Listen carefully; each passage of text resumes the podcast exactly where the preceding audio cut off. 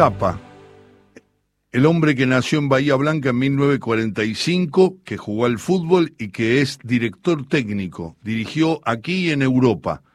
El cuento se llama Pura Verdad. No voy, dijo el loco Carminati y se armó un quilombo que ni te cuento. Estaba todo hecho.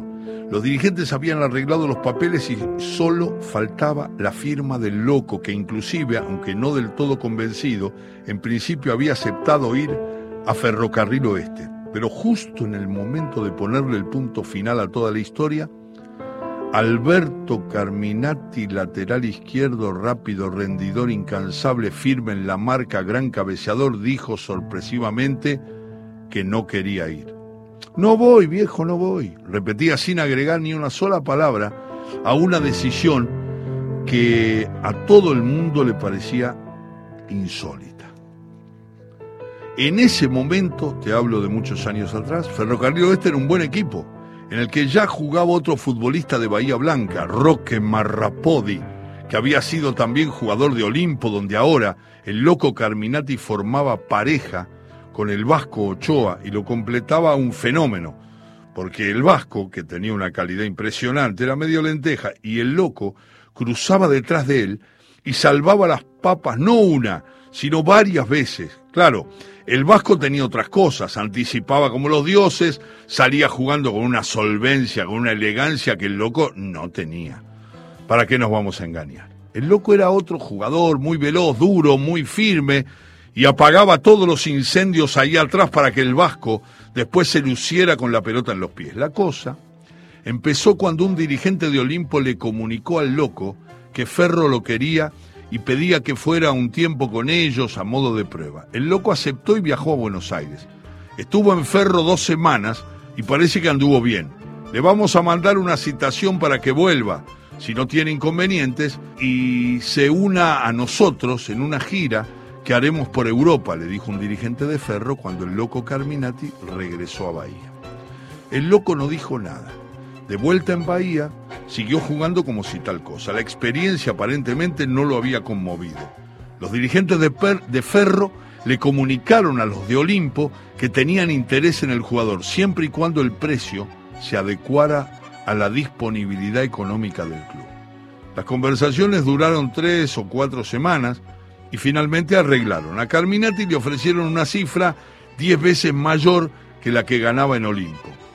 Además la posibilidad del fútbol grande y lo que eso significa para su progreso como jugador, le dijeron.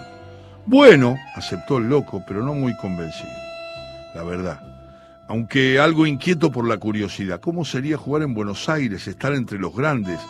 se debía incorporar un mes después a la finalización del campeonato para una gira que efectivamente haría Ferro por Europa. Todo bien. Los periodistas de Bahía revolucionados, el ambiente futbolístico alterado por el acontecimiento, menos el loco Carminati, que parecía imperturbable. Cuando se lo comentaban se reía y nada más. Se acercaba la fecha y todos parecían más nerviosos que él. Sí, Dos días antes de la partida le hicieron una comida de despedida. Estaban sus amigos, sus compañeros de equipo, dirigentes, periodistas. Le pidieron que hablara. Habló y fue muy breve. No voy, che, dijo el loco con toda naturalidad. Me quedo en Olimpo, no voy. La sorpresa fue tremenda. Nadie entendía nada. Jamás aclaró el motivo y por más que intentaron convencerlo, nadie lo pudo hacer cambiar de idea. Finalmente todo volvió a la normalidad, aunque quedó la incógnita pendiente. ¿Cuál habría sido el motivo por el cual el loco Carminati no quiso ir a Ferrocarril Oeste? Le convenía un montón, tenía todo arreglado, era increíble. Tiempo después, en la casa del Rulo Martínez, en un asado entre amigos y en medio de un partido de truco, el Titín Di Ciullo le preguntó, como quien no quiere la cosa, che, Alberto, ¿me quiere decir por qué no quisiste ir a Ferro? Se hizo un silencio espeso porque todos sabíamos que al loco no le gustaba hablar del tema y porque nadie antes se había atrevido a preguntárselo tan de frente. El loco lo miró, te diría casi desconcertado. ¿Sabés qué pasa? Empezó a contestar. tenía que viajar a Europa, ¿te das cuenta? Y allá no conoces a nadie, no entendés nada, deja, dijo. Y esa fue la pura verdad. Eso